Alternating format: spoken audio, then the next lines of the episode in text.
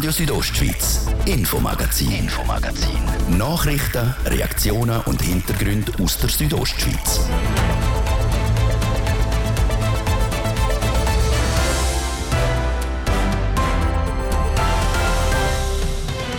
Vor zehn Jahren ist in der Schweiz die Zweitwohnungsinitiative angenommen worden. Die Gegnerinnen und Gegner haben damals nicht weniger wie der Untergang vom Kanton vorausgesagt. Ob das wirklich eingetroffen ist, wir sind dem nachgegangen.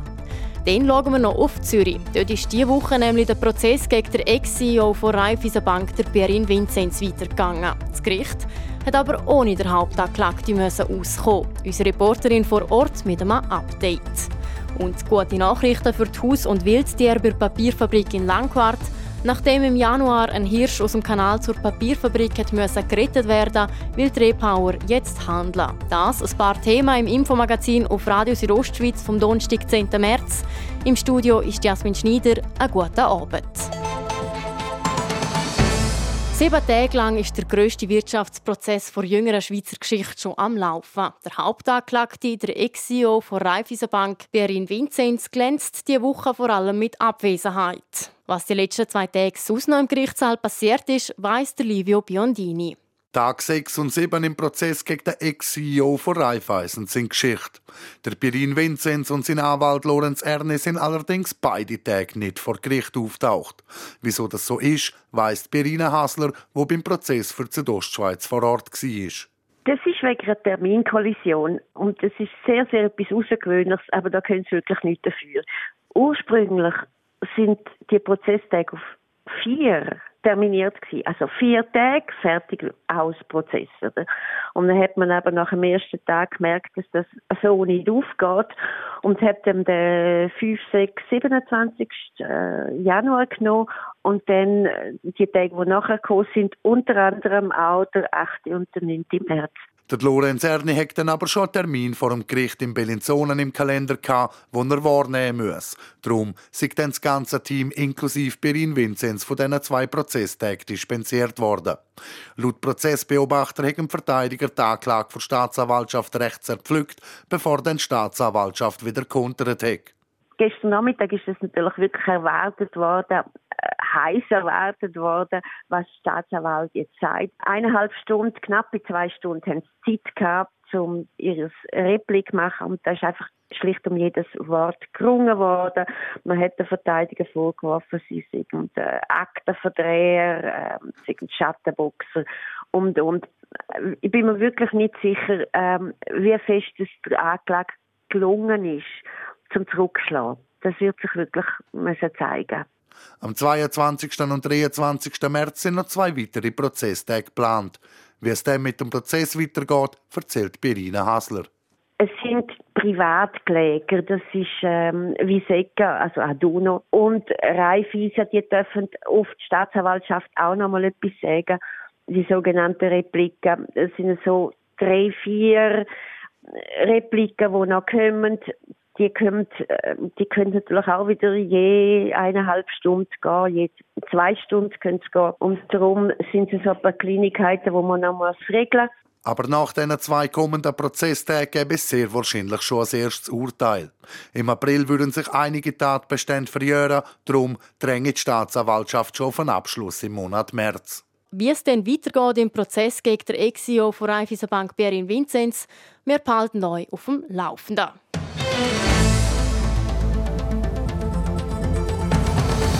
Europa und damit auch die Schweiz sind abhängig von russischem Erdgas. Mit dem Krieg in der Ukraine zeigt sich jetzt, wie problematisch das ist. Die Gaspreise schiessen enorm in die Höhe und es droht eine Versorgungsknappheit. Darum muss jetzt auch die Schweiz neue Wege einschlagen. Manuela Meuli berichtet. Rund 20 Prozent, das heisst, jeder fünfte Haushalt in der Schweiz heizt mit Gas. Damit die Heizungen aber auch weiterhin warm geben, muss sich etwas ändern. Und zwar langfristig damit die Schweiz in Zukunft nicht mehr so stark von russischem Gas abhängig ist. Der Bündner FDP-Ständerat Martin Schmid ist neben seinem politischen Mandat auch Verbandspräsident der Schweizer Gasindustrie. Laut ihm überlegt sich der Bund jetzt, wie es weitergehen soll mit dem Gas. Im Bundesrat zusammen sind wir in engem Kontakt Versorgungssicherheit gewährleisten. Das ist auch die Aufgabe, die wir uns gegeben haben, aber auch zusammen mit dem UWEC und mit dem WBF. Es geht nicht nur um die Haushalte, es geht auch um die Industrie, wo natürlich muss mit Gas versorgt werden. Es geht um Arbeitsplätze und wir sind in ganz enger Zusammenarbeit eben auch mit, mit dem Bundesrat in dieser, in dieser Thematik, um eben die Versorgungssicherheit zu gewährleisten. Grundsätzlich soll es also auch weiterhin Gas geben in der Schweiz. Als Alternative zu den Gaspipelines, mit denen das Gas aus Osteuropa zu uns kommt, sieht der Bündner Ständerat, dass man das Gas von anderen Ländern holt. Und zwar über das Wasser. Es ist nämlich auch möglich, dass man Gas in flüssiger Form, das sogenannte Flüssiggas, per Schiff transportiert. Längerfristig muss man sehen, braucht das auch mit den Ländern wie den USA, wo ein grosser Exporteur ist von Flüssiggas, oder auch Australien, Norwegen, braucht mit diesen Staaten dann höchstwahrscheinlich auch Abkommen, um Versorgungssicherheit zu gewährleisten. Als nächster Schritt ist jetzt also geplant, dass solche Verträge gemacht werden.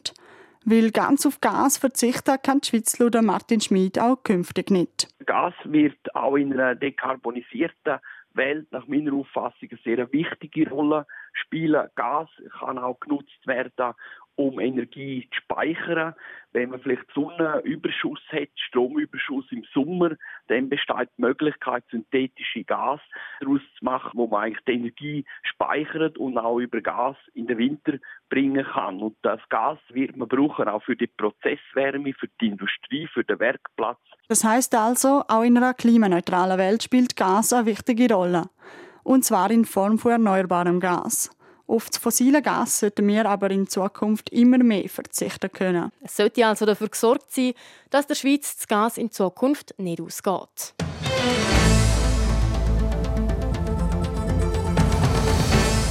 Sie sind bei Alpinisten, Wanderfans und Bikerinnen beliebt. Dreht ist von der SAC Hütte. Und in denen ist im vergangenen Jahr viel übernachtet worden. Mit über 320.000 Übernachtungen hat das Hüttenjahr 2021 das Vorjahr nämlich um 20 Prozent übertroffen.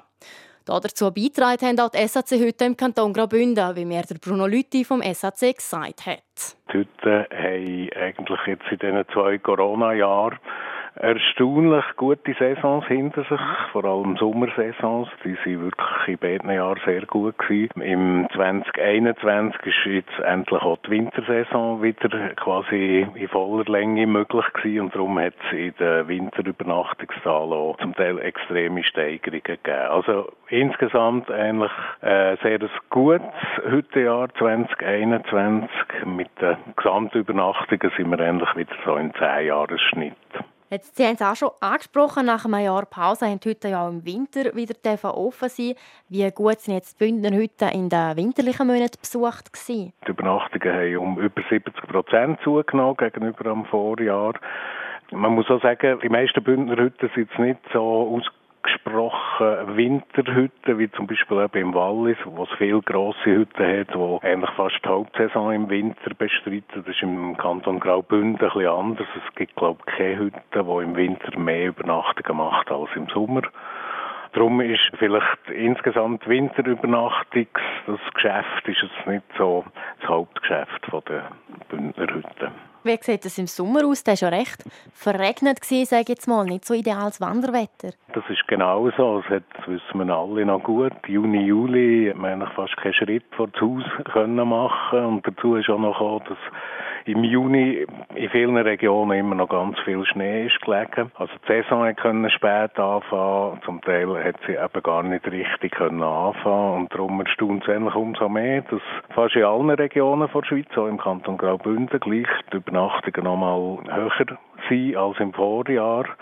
Das deutet darauf hin, dass halt die Leute eben wirklich den August, September, zum Teil noch bis Oktober eben den Nachholbedarf hatten und gleich noch in Bergen sind. Wie hat sich jetzt das Ganze auf den Umsatz ausgewirkt? Im letzten Jahr haben wir bei den Übernachtungen auch über 20 Prozent mehr Umsatz gemacht. Bei der Konsumation, also dort äh, ist der Umsatz um 10 Prozent aufgegangen, was insgesamt zum Gesamtumsatz von fast 31 Millionen in den Hütten führt. Das ist doch nicht ein riesiger Anteil im Schweizer Tourismus, aber doch auch nicht ein vernachlässigbarer. Das der Bruno Lütti vom Schweizerischen Alpenclub über die Hüttensaison 2021. Ein Teil von dem Geld, das der SAC eingenommen hat, wird in die Sanierung von Hütten investiert. Im Kanton Graubünden betrifft das in dem Jahr die Guaz-Hütte im Engadin.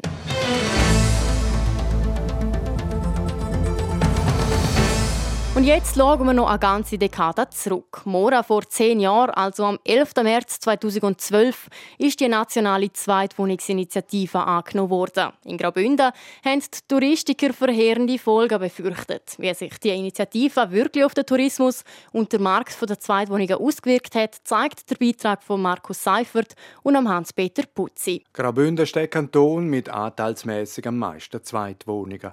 Darum war der 11. März vor zehn Jahren kein Freudentag, dann, wo die Schweizer Bevölkerung Zweitwohnungsinitiativen angenommen hat.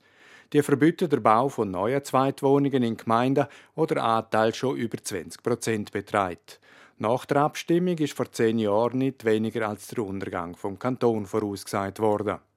Aber jetzt kann man sagen, zumindest auf Gästezahlen im Kanton hat diese Initiative keine Auswirkungen gehabt. Das ist die Aussage von Gianretto Trepp. Er ist wissenschaftlicher Mitarbeiter bei der Fachhochschule Graubünden. Zweitwohnungen sind sein Forschungsgebiet. Er sagt, die Ziele der Zweitwohnungsinitiative, nämlich die Zersiedelung stoppen und die Bautätigkeit aufzuhalten, ist da sicher in gewissem Maß auch erreicht worden. Auch der Einfluss der Initiative auf die Immobilienpreise war am Anfang klein. Die Preise für Zweitwohnungen sind bis 2019 nur wenig angestiegen. Der Bauboom vor Inkrafttreten vom Zweitwohnungsgesetz hat das Angebot an Wohnungen hoch und Preise tiefer gehalten. Bis im Winter 2020 die Pandemie gekommen. Der Freddy Hasenmeile, Leiter Immobilienanalyse von der Credit Suisse, erklärt bildlich, was denn passiert ist. Die Pandemie scheint auch auf dem Zweitwohnungsmarkt ihre Spuren zu hinterlassen. Man kann tatsächlich folgen, dass die Pandemie den Zweitwohnungsmarkt wachgeküsst hat. Seither steigen Preise für Zweitwohnungen fulminant an. Das Team von Freddy Hasenmeile hat ausgerechnet, wie viel Prozent Zweitwohnungen allein im letzten Jahr teurer geworden sind. Da sprechen wir bei den Eigentumswohnungen von einem Preisplus von knapp 13 Prozent äh, im letzten Jahr und bei den Einfamilienhäusern sogar von 18,4 Prozent. Also mehr oder weniger das Doppelte dessen, was wir im Wohneigentumsmarkt generell feststellen. Es gibt ein paar Gründe für den rasanten Anstieg. Die Pandemie hat dazu geführt, dass Ferien in der Schweiz sehr beliebt worden sind und wegen der Pandemie ist das Homeoffice Standard geworden. Der Aufenthalt am Ferienort ist damit auch unter der Woche möglich geworden.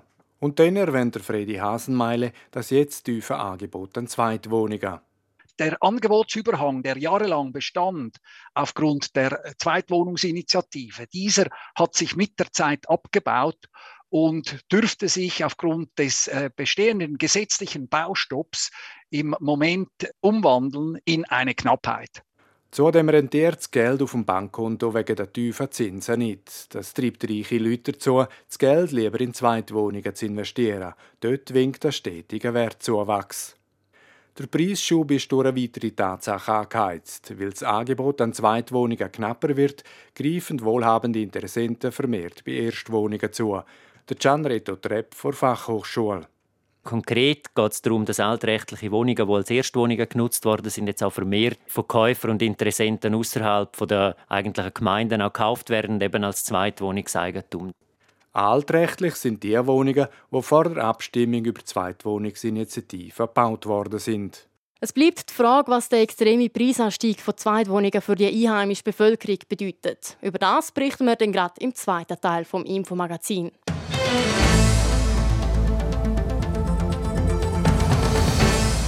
Das wäre es schon mit dem ersten Teil vom Infomagazin hier auf RSO. Bevor es dann weitergeht mit dem zweiten Teil, jetzt noch ein Update mit News, Wetter und Verkehr. Ob die Sonne scheint, ob es regnet oder schneit, mit den Tipps der Bündner AGVS Garagisten bist du jederzeit bereit. Profitiere vom Wissen von deinen AGVS Garagisten jeden Freitag zwischen 11 und 12 beim Autoratgeber auf Radio Südostschweiz. Präsentiert vom Autogewerbeverband Schweiz agvs.ch. Das ist Radio der Ostschweiz am halb sechs. News Update. Mit dem Martin De Platzes. Zwei Wochen nach den Lockerungen der Corona-Maßnahmen sind in der Schweiz signifikant mehr Covid-19-Fälle gemeldet worden. Neu stieg auch die Zahl der Spitaleintritte wieder. Auf die Intensivpflegestationen haben sich die steigenden Spitaleintritte jedoch nicht ausgewirkt. Grundsätzlich sei schwierig, die aktuelle Lage einzuschätzen, hieß es heute beim Bundesamt für Gesundheit. In der Ukraine wird weiter versucht, Menschen aus den umkämpften Städten zu evakuieren. Besonders im Norden und Osten sowie aus den Vororten der Hauptstadt Kiew sollen Zivilisten fliehen, heißt es von ukrainischer Seite. Keinen humanitären Korridor gäbe es aus der besonders umkämpften Stadt Mariupol. Auf einen solchen haben sich die Außenminister von Russland und der Ukraine heute bei ihrem Treffen in der Türkei nicht einigen können. China nennt die Lage in der Ukraine erstmals einen Krieg. Der chinesische Außenminister fordert alle Beteiligten dazu auf, Ruhe zu bewahren und die Kämpfe und den Krieg so schnell wie möglich zu beenden. Das ist das erste Mal, dass China die Lage in der Ukraine als Krieg bezeichnet. Der ehemalige deutsche Bundeskanzler Gerhard Schröder will sich offenbar mit dem russischen Präsidenten Putin treffen.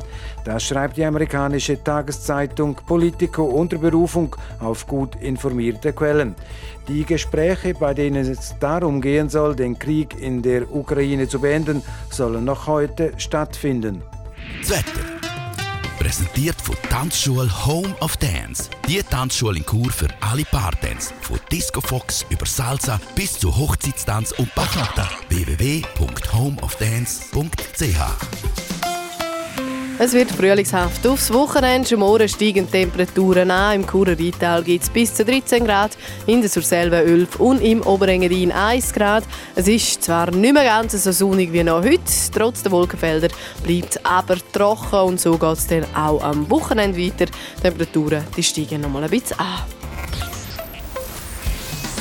Verkehr. Präsentiert von Autowalzer AG, Ihre BMW-Partner im Rital. Autowalzer.ch. Neu auch mit BMW Motorräder in St. Gallen. Ihr braucht Geduld in der Stadt Chur. Ihr habt Feierabendverkehr auf den üblichen Strassen und sicher bis zu einer Viertelstunde länger. Verkehr. Und jetzt geht es weiter mit dem Infomagazin. Ich gebe zurück zu Jasmin Schneider.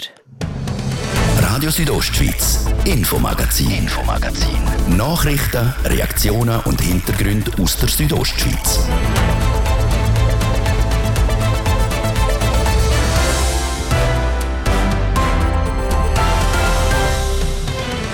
Zurück zum zweiten Teil vom Infomagazin. Und da geht es bei uns um die Folgen der Zweitwohnungsinitiative, die vor zehn Jahren angenommen worden ist.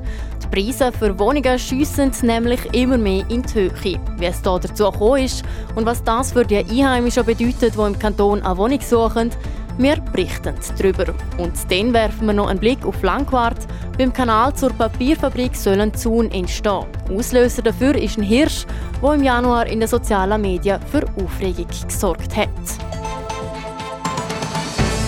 In Graubünden herrscht in gewissen Tourismusgebieten akute Wohnungsnot. Zurückzuführen ist das nicht zuletzt auf die Zweitwohnungsinitiative, die morgen vor zehn Jahren angenommen worden ist. Der Bericht von Markus Seifert und Hans-Peter Putzi erklärt die Hintergründe. In Graubünden sind die Preise für Wohneigentum in den letzten Jahren extrem gestiegen. Das verteuert das Wohnen in diesen Gebieten enorm. In mehreren Orten herrscht darum Wohnungsnot. Das trifft zum Beispiel Gemeinden im Oberengadin und auch die Heide. Der Martin Ebli war bis 2020 Gemeindepräsident von Pontresina.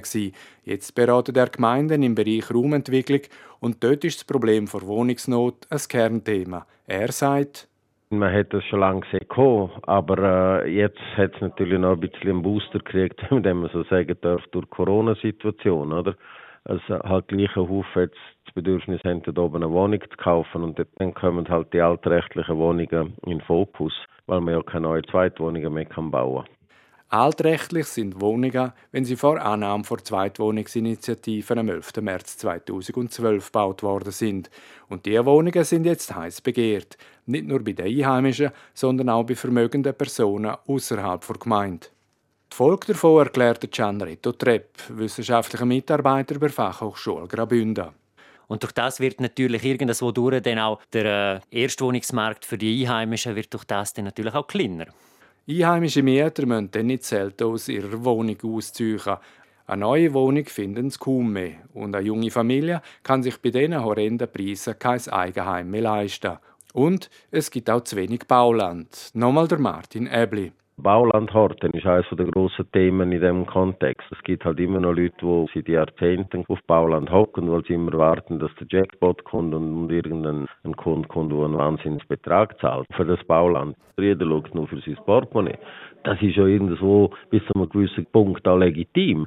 Erschlossene Baulandparzellen kommen laut Martin Ebli nicht immer auf den Markt. Laut Gesetz müsste aber erschlossenes Bauland innerhalb 15 Jahren überbaut werden. Auch das Bundesgericht hat entschieden, dass Bauland Horten nicht erlaubt sei, so der Martin Ebli. Gemeinden könnten Besitzer von Bauland sogar enteignen, wenn sie das Land jahrelang brach liegen lassen. Auch der Verkauf an die Gemeinde könnte erzwungen werden. Ein paar Gemeinden zeigen sich selber aber zögerlich, eigene Parzellen an Einheimische abzugeben. Neben Verkauf zählt der Martin Ebli weitere Möglichkeiten auf.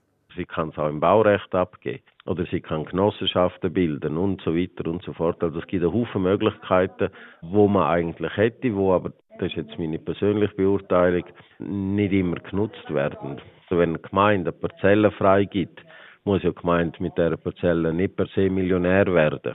Die günstige Abgabe an Einheimische stößt aber nicht immer bei allen Stimmberechtigten auf Zustimmung. Der Martin Eblig sieht einen Hauptgrund dafür. Dann wird natürlich auch das wieder kommen, was immer wieder passiert, dass der, der selber eine Wohnung hat, die er will vermieten, dagegen ist, weil er dann quasi Angst hat, dass neue Mitbewerber auf den Markt kommen.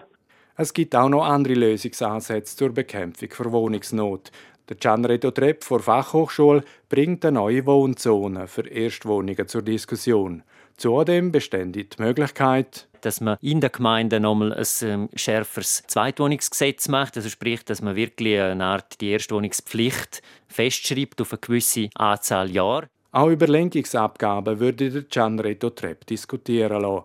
Mit Lenkungsabgaben will der Staat generell das Verhalten von Betroffenen in eine gewünschte Richtung lenken. Im Fall von Zweitwohnungen würde das bedeuten, die Gemeinde will Besitzer von Zweitwohnungen möglichst häufig in die Wohnungen lenken. Je weniger sie in dieser Wohnung sind, desto mehr müssen sie zahlen. Und dann gibt es da nochmal eine negative Auswirkung nach zehn Jahren Zweitwohnungsinitiative. Der Erneuerung oder der Neubau von alten Häusern im Dorfkern ist strengen Regeln unterworfen. Das hat das Bundesgericht entschieden. Der Bündner Nationalrat Martin Candines vor Mitte hat keine Freude daran. Er sagt, da braucht es einfach Spielraum, damit aus bestehenden Bauten etwas Sinnvolles entsteht. Nicht nur Zweitwohnungen, sondern auch Erstwohnungen. Aber das alles findet nur dann statt, wenn der Spielraum ist. Und die heutige Situation ist völlig ungenügend. Mit einem Vorstoß im Bundesparlament will er die Regeln ein bisschen aufweichen. Das Parlament wird im Herbst darüber beraten. Und zum Schluss, was ist, wenn die Politik kein Rezept gegen die Wohnungsnot findet? Dann drohen laut Gianretto Trepp bald ausgestorbene Dorfkern und die Einheimischen werden an den Rand drängt. Soweit das Fazit nach zehn Jahren Zweitwohnungsinitiative von Markus Seifert und Hans-Peter Putzi.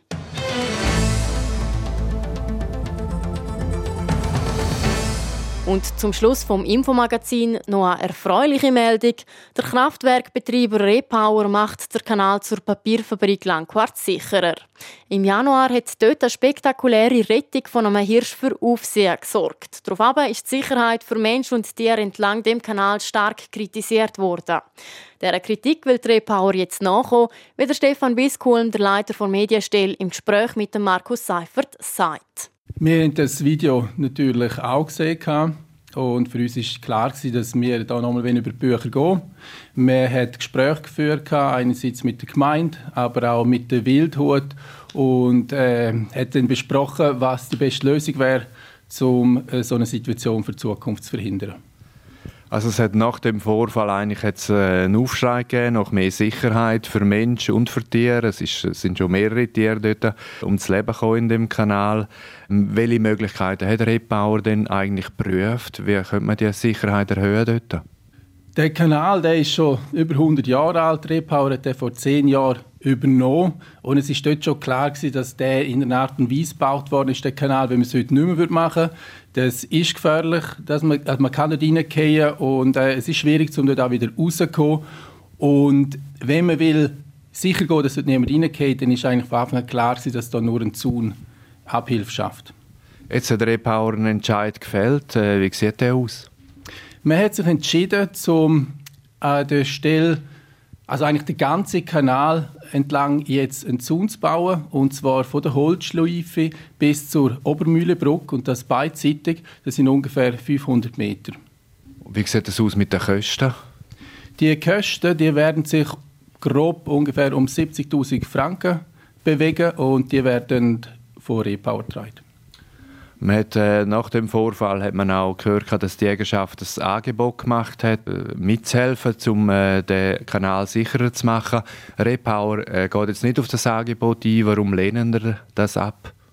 Es hat uns natürlich sehr gefreut, dass die Jäger das Angebot gemacht haben, zum Mithelfen. Es ist vor allem darum gegangen, dass sie Hegearbeit gemacht hätten. Wir haben das geprüft, wir insbesondere mit der Firma, die für uns den Zaun baut und in Rücksprache mit dieser Firma haben wir uns entschieden, um auf das Angebot zu verzichten, und zwar aus Sicherheitsgründen, weil äh, Bauarbeiten entlang von dem Kanal äh, bedingen besondere Sicherheitsmaßnahmen und jetzt eben in Rücksprache mit der Firma, die das für uns baut, tun wir leider also verzichten auf das Angebot, weil es gefährlich ist. Und ab wann kann man jetzt damit rechnen, dass der Kanal sicherer ist? Wie sieht ungefähr der Zeitplan aus? Wir rechnen damit, dass wir die Baubewilligung im Verlauf von April kriegen werden und dann werden wir sofort uns an die Umsetzung machen. Rebauer hat ja auch ein Projekt in der Schublade, das ist der Bau von dem Kraftwerk Luz. In dem Zusammenhang ist auch geplant, eigentlich um den Kanal renaturieren, also äh, mehr Platz geben, ungefährlicher machen. Wann wird das so weit sein? Also ich lasse mich da nicht so weit auf Test raus, dass ich genau das Datum kann sagen kann, wenn das Kraftwerk Luz gebaut wird. Äh, wir hoffen, dass es aber etwa in den nächsten 10, 15 Jahren der Fall wird sein. Wenn das Kraftwerk Luz gebaut wird, dann ähm, wird in dem Kanal zu wenig Wasser sein, um das Kraftwerk von Papierfabrik noch weiter zu betreiben.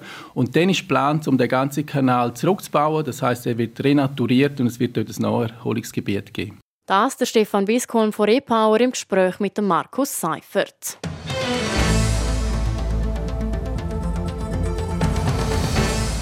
Und jetzt werfen wir noch einen Blick in die Welt vom Sport. Der Donnerstag mit Martin de Platzes. Sport. Heute am 15. Tag vom Krieg von Russland in der Ukraine wird auch der Oligarch und FC Chelsea-Besitzer Roman Abramowitsch Sanktionen zu spüren kriegen. Am Ramon Abramowitsch wird eine Freundschaft zum Putin nachgesagt und das allein lange der britischen Regierung Sanktionen gegen den Oligarch zu verhängen. Das könnte am Abramowitsch Schwierigkeiten machen. Er hat nämlich die Absicht, der FC Chelsea zu verkaufen. Laut der britischen Regierung wird das Vermögen von ihm per sofort eingefroren. Auch Transaktionen von ihm mit britischen Privatpersonen und Unternehmen sind verboten. Und der Abramowitsch wird auch mit einem Reise- und Transportverbot müssen leben. Wegen diesen Sanktionen wird der Abramowitsch seinen Club vor der Hand nicht können verkaufen. Einer der Kaufinteressenten ist der Schweizer Unternehmer und Philanthrop Hans-Jörg Wies. Im Interview mit dem Blick hat der Schweizer Milliardär vor wenigen Tagen gesagt, dass er Interesse hat, zusammen mit anderen Investoren einen Traditionsclub wie der FC Chelsea zu kaufen. Mit den Sanktionen, die Großbritannien heute über den Oligarch Abramowitsch verhängt hat, muss sich der Schweizer Unternehmer noch gedulden. In der englischen Premier League wird der FC Chelsea weiterhin können spielen. Der Club aus London hat eine spezielle Lizenz gekriegt. Die Regierung in London hat dazu gesagt, dass er so die Liga in England geschützt werde. Wir bleiben beim Fußball. Der FC Basel spielt heute Abend auswärts im Achtelfinal-Hinspiel der UEFA Conference League gegen Olympique Marseille. Der Captain vom FCB, der Valentin Stocker, wird dort nicht dabei sein.